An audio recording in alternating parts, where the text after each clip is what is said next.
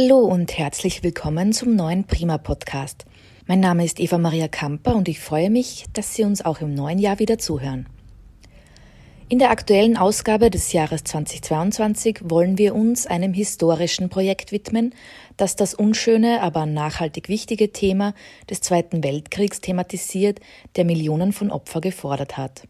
Nach dem Anschluss Österreichs an das nationalsozialistische Deutsche Reich wurde 1938, 1939 auf Initiative lokaler Nationalsozialisten in Oberschützen unter Mithilfe der Bevölkerung ein Denkmal erbaut. Ein viereckiger, weiträumiger Säulenhof von acht Metern Höhe und zwölf Metern Breite mit der Sockelinschrift Ein Volk, ein Reich, ein Führer, auf dem ein vergoldeter Adler thronte. Als es im Mai 1939 feierlich eingeweiht wurde, war hohe nationalsozialistische Prominenz anwesend. Nach dem Zusammenbruch der NS-Herrschaft wurden Teile des Denkmals wie die Inschrift, die Feuerschalen und der vergoldete Adler entfernt bzw. zerstört. Dieser Bau gilt nach wie vor als einzigartiges und größtes nationalsozialistisches Denkmal in Österreich. Immer wieder wurde diskutiert, das Denkmal abzureißen, was jedoch nie geschah, unter anderem aufgrund der sehr komplizierten Eigentümerverhältnisse der Grundstücke. Der Bau wurde in der Folgezeit unterschiedlich und ohne Hintergedanken als Rastplatz für Lagerfeuer, schöne Sonnenuntergänge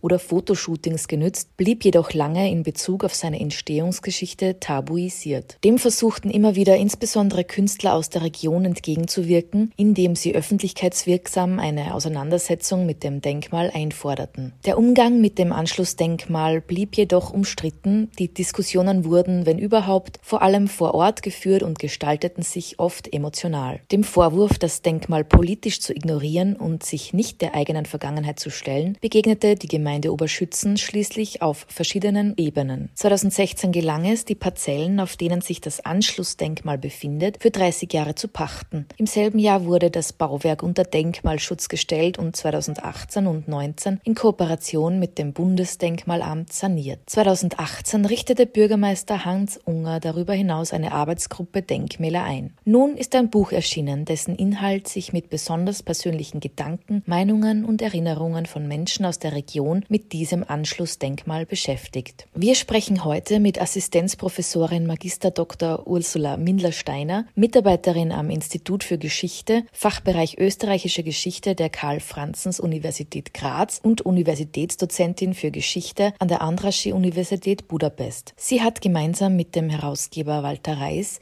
dieses Buchprojekt initiiert. Sehr geehrte Frau Professor Mindler-Steiner, vielen Dank fürs Gespräch. Ja, danke für die Einladung. Ich freue mich sehr, dass ich heute hier mit Ihnen sprechen darf. Oberschützen gilt als Schulort mit besonders guten Referenzen, musste aber immer wieder den bitteren Nachruf eines Nazidorfs über sich ergehen lassen. Wie lässt sich die Vergangenheit von Oberschützen nun kurz zusammenfassen? Mm, Oberschützen hat eine sogenannte nationalsozialistische Vergangenheit. Das hat mehrere Gründe. Sie wissen ja, Oberschützen ist auch ein evangelischer Schulort. Es hat eine sehr starke deutschnationale Prägung dort gegeben. Es gab dann in den 1920er und vor allem in den 1930er Jahren eine starke sogenannte Anschlussbegeisterung. Das heißt, dass also es sehr viele Befürworter und Befürworterinnen auch gab für einen sogenannten Anschluss an das nationalsozialistische Deutschland. Und das ist auch der Hintergrund im Wesentlichen dafür, warum gerade in Oberschützen so ein großes sogenanntes Anschlussdenkmal erbaut worden ist 1938, 1939. Es gab verschiedenste Ansätze, diese Vergangenheit aufzuarbeiten. Nun gab es Ihre Initiative, alle Menschen der Region zu befragen. Wie hat die Bevölkerung auf diesen Aufruf zur Aufarbeitung des Themas reagiert? Wir haben mit der Gemeinde Oberschützen ein Projekt gestartet. Das heißt, die wissenschaftliche Leitung liegt bei mir, aber es ist eigentlich ein Projekt der Gemeinde. Ähm, und das, der Sinn des Projektes war im Prinzip, möglichst viele Menschen anzusprechen. Es ist ein sogenanntes Beteiligungsprojekt, ein EU-LEADER-Projekt. Und wir wollten eben nicht, dass Wissenschaftler und Wissenschaftlerinnen in das Dorf kommen, da irgendwie ein historisches Werk darüber verfassen, auch über die NS-Vergangenheit des Dorfes, sondern wir wollten mit der Bevölkerung in einen Dialog treten. Wir wollten, dass sich die Bevölkerung auch an dieser Diskussion beteiligt. Das heißt, einen, einen regen Austausch quasi gibt zu diesem Thema. Das war uns also sehr wichtig und das äh, in diesem Projekt ein Teilprojekt, das heißt darüber reden. Und unter diesem Motto quasi haben wir verschiedenste Menschen eingeladen, sich an der Diskussion zu beteiligen. Das heißt, wir haben die Leute aufgefordert und gebeten, ihre Gedanken äh, zu teilen zu dem sogenannten Anschlussdenkmal. Also zum Beispiel, soll es abgerissen werden oder nicht? Wir haben darum gebeten, auch Erinnerungen zu teilen. Also es gibt ja auch noch eine Generation, die beim Bau des Denkmals beteiligt war. Aber es gibt natürlich Generationen, kann man sagen, von Schülerinnen und Schülern, die in diesem Ort zur Schule gegangen sind. Und viele von denen haben zwar wohl wahrgenommen, dass da oben auf dem Hügel irgendein Denkmal steht, aber es war ihnen nicht ganz bewusst oder klar, was das eigentlich für ein Denkmal ist.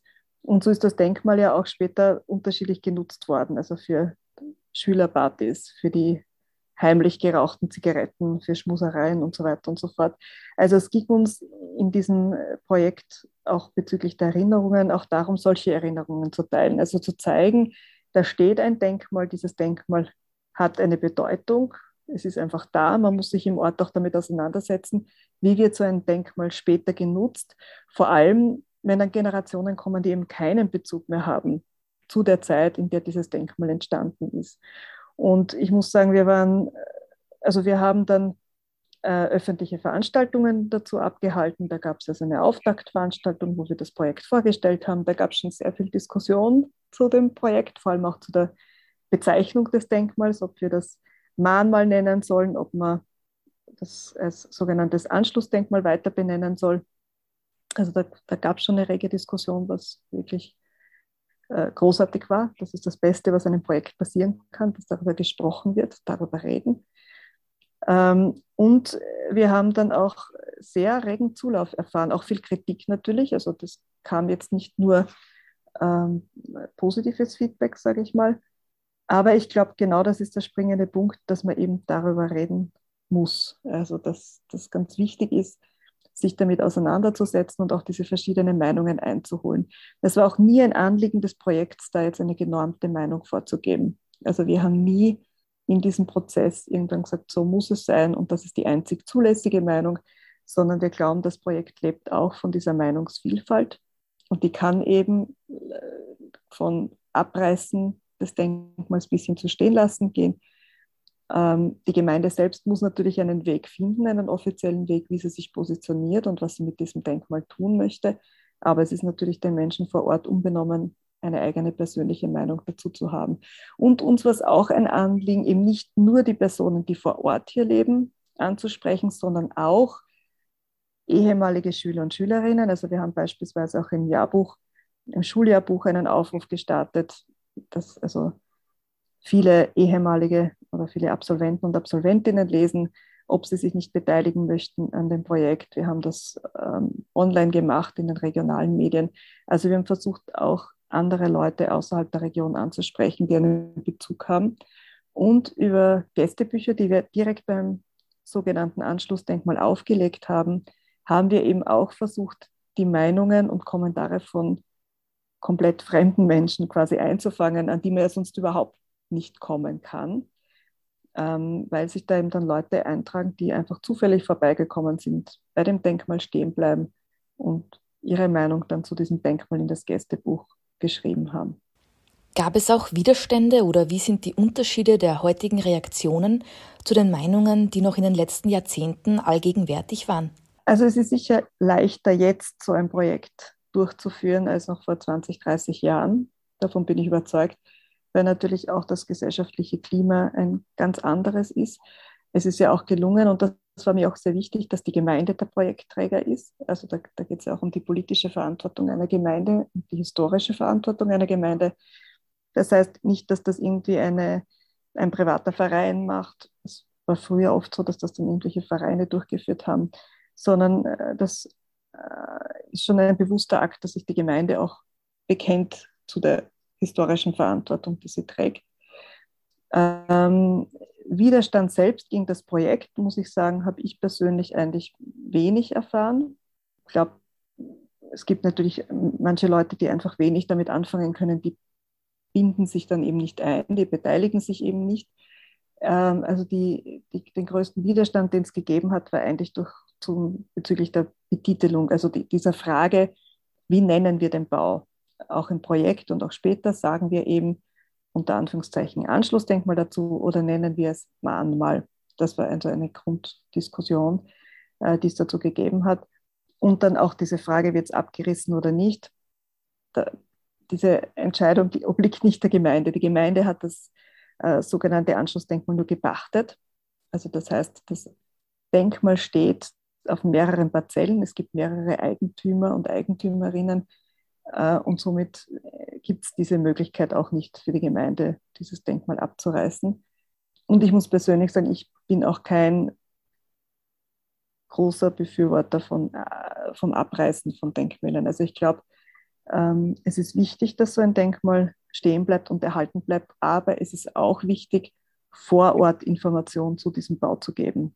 Also das ist auch ein Teil dieses Projekts, dass es vor diesem sogenannten Anschlussdenkmal dann später auch so Informationstafeln geben wird, wo darüber informiert wird, was ist das eigentlich für ein Bau, wie ist der zustande gekommen, was ist seine Geschichte und was bedeutet dieser Bau für uns heute. Also auch diese Frage, wie setzen wir uns heute damit auseinander, was heißt das für uns, welche Fragen wirft das auf. Das spricht natürlich auch Schulklassen an. Oberschützen ist ein Schulort bis heute, da gibt es Schülerinnen und Schüler, die zu diesem Bau kommen und die sich dann der, anhand dieses Baus mit der Geschichte auseinandersetzen, aber natürlich auch mit der Gegenwart und mit der Zukunft.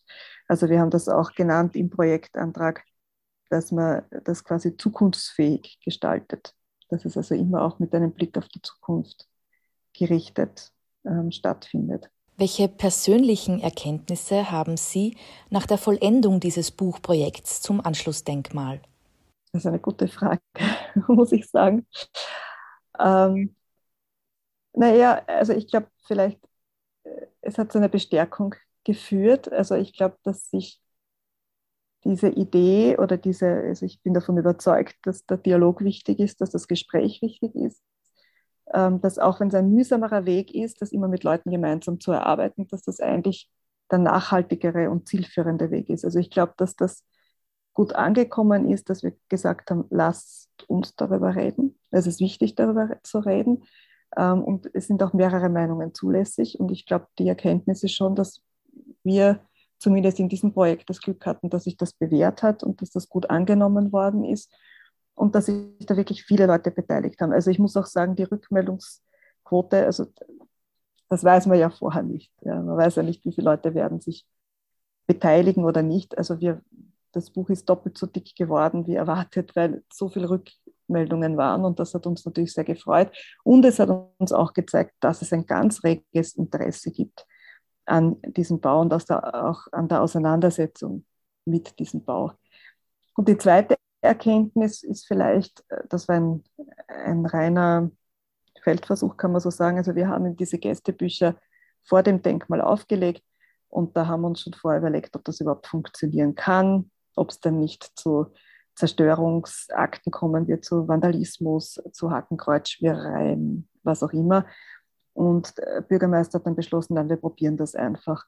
Und es hat tatsächlich funktioniert. Also es ist ein Gästebuch, ähm, aber erst nach über einem Jahr äh, gab es einen, einen ähm, neonazistischen Eintrag, das ist bei der Polizei gemeldet worden und entfernt worden. Aber es hat eigentlich sehr lang sehr gut funktioniert und äh, Vandalismus konnten wir zumindest keinen feststellen, äh, obwohl das Denkmal von sehr vielen Leuten besucht worden ist.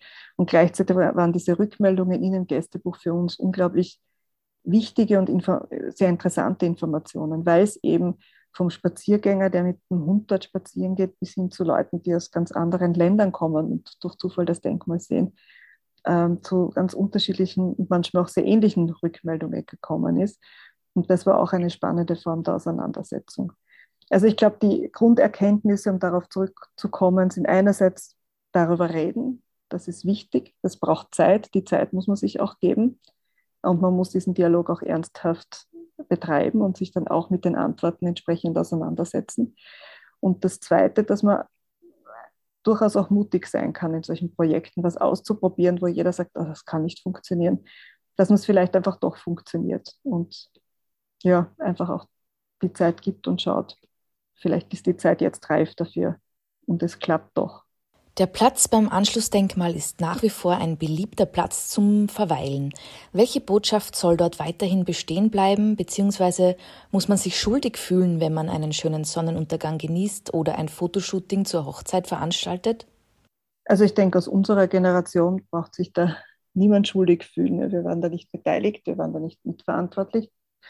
Aber ich glaube schon, äh, dass es sowas wie eine historische Verantwortung gibt, die die Gemeindeoberschützen hat, die wir natürlich auch alle haben, die wir die Gesellschaft ähm, bilden. Ähm, und ich glaube, dass es wichtig ist, dass es einfach vor Ort die Information gibt über dieses Denkmal. Also ich glaube, dass es wichtig ist, dass Leute wissen, wenn sie dorthin kommen, was war das eigentlich? Ähm, warum ist das gebaut worden? Wie positioniere ich mich jetzt? Ja, was heißt das für mich? Dass man vielleicht auch ein bisschen darüber nachdenkt, was hätte ich damals vielleicht gemacht oder äh, was heißt das in der jetzigen Zeit auch? Bei den Schulklassen fragt man dann auch, wie würdet ihr euch verhalten? Kann man das überhaupt festlegen oder nicht? Was glaubt ihr, was heißt das für die Zukunft? Kommt so eine Zeit wieder? Also, dass man sich einfach auch mit dieser Frage auseinandersetzt, wie entsteht Faschismus? Ähm, wie kann man sich dagegen wehren oder nicht? Was bedeutet das alles? Ähm, und ich glaube, dass dann also ich vermute mal, dass dann nicht mehr viele Leute das als Hochzeitslocation verwenden werden, wenn sie wissen, das ist ein nationalsozialistischer Bau und wenn man weiß, wofür der Nationalsozialismus steht. Ähm, aber es hat natürlich einen Grund, warum das Denkmal dort gebaut worden ist. Auch in der nationalsozialistischen Zeit hat man sich einen sehr schönen Platz ausgesucht für dieses Denkmal. Es ist auf dieser Anhöhe. Man sieht weit in der Gegend eine sehr schöne und viel Gegend das heißt, es ist ein, viele schreiben auch im Gästebuch ein Kraftplatz, ein besonderer Platz für sie. Der Platz hat eine besondere Aura äh, und die Leute nutzen ihn. Man geht dort spazieren, man geht vorbei, man genießt einen Sonnenuntergang. Ähm, und das ist ja den Leuten auch unbenommen, das zu tun. Also das Projekt hat nicht oder sieht seine Aufgabe nicht darin, den Leuten zu verbieten, zum sogenannten Anschlussdenkmal zu gehen, sondern unsere Aufgabe besteht darin, den Leuten die Information zu geben, dass sie wissen, was ist das eigentlich für ein Platz, wie ist das entstanden ähm, und sich dort auch direkt vor Ort informieren zu können. Also die zweite Informationsschiene äh, fahren wir ja über das Internet, das heißt alle Informationen im Projekt, alle Bücher, alle Publikationen, alles wird auch online zur Verfügung gestellt, kostenlos. Und dann gibt es natürlich auch vor Ort auf der Gemeinde Informationsmaterial, aber eben auch in späterer Folge direkt beim Denkmal. Das Buch ist Teilprojekt von einem größeren Projekt. Was sind die näheren Zukunftspläne? Das Projekt läuft noch bis Ende nächsten Jahres, also das EU-finanzierte Projekt. Ähm, das sollen dann noch Unterrichtsmaterialien entstehen und es soll noch ein äh, schmales Büchlein entstehen zum Denkmal selbst, zur Umgestaltung des Platzes vor dem Denkmal. Es soll vor dem Denkmal soll ein Informations-, ein Lern- und Informationsort entstehen und äh, das ist, sind quasi noch die zwei wesentlichen Programmpunkte, wenn man so will, die wir noch auf unserer Agenda haben. Äh, wir haben allerdings auch sogenannte Meilensteine definiert im Projekt, die auch die Zeit nach dem EU-Projekt betreffen. Das heißt, das sind Projektpunkte, die derzeit nicht ausfinanziert sind, aber die trotzdem quasi im Raum stehen oder weiter verfolgt werden. Da geht es dann auch um die Frage von künstlerischen Projekten beispielsweise, die man vor Ort durchführen kann, Projekten mit Schulklassen, ähm, also verschiedenste Dinge, die quasi in die, in die Zukunft äh, blicken, die aber jetzt in diesem klar umrahmten und definierten EU-Projekt äh, keinen Platz gehabt haben. Ähm, aber es ist quasi langfristig gedacht. Also wir haben wir wollten auch bewusst keine kurzfristige Aktion dort oben machen. Also es wäre natürlich am leichtesten gewesen, einfach dort eine Tafel hinzuhängen mit viel Information. Ähm, das wollten wir nicht. Wir haben uns bewusst entschieden, dafür den längeren Weg zu gehen, ähm, der aber ho hoffentlich äh, auch nachhaltiger ist, eben diesen Weg die Bevölkerung einzubinden, auf verschiedenen Ebenen das Projekt anzusiedeln und damit diesen Prozess ins Laufen zu bringen, dass man sich damit beschäftigt und auseinandersetzt, eben aber auch die verschiedenen Generationen anzusprechen. Frau Dr. Ursula Mindler-Steiner, vielen Dank fürs Gespräch. Vielen Dank für die Einladung. Dankeschön. Sie hörten den Prima-Podcast zur Jänner-Ausgabe 2022, nachzulesen auch unter www.prima-magazin.at. Vielen Dank fürs Zuhören, bleiben Sie gesund, bis zum nächsten Mal.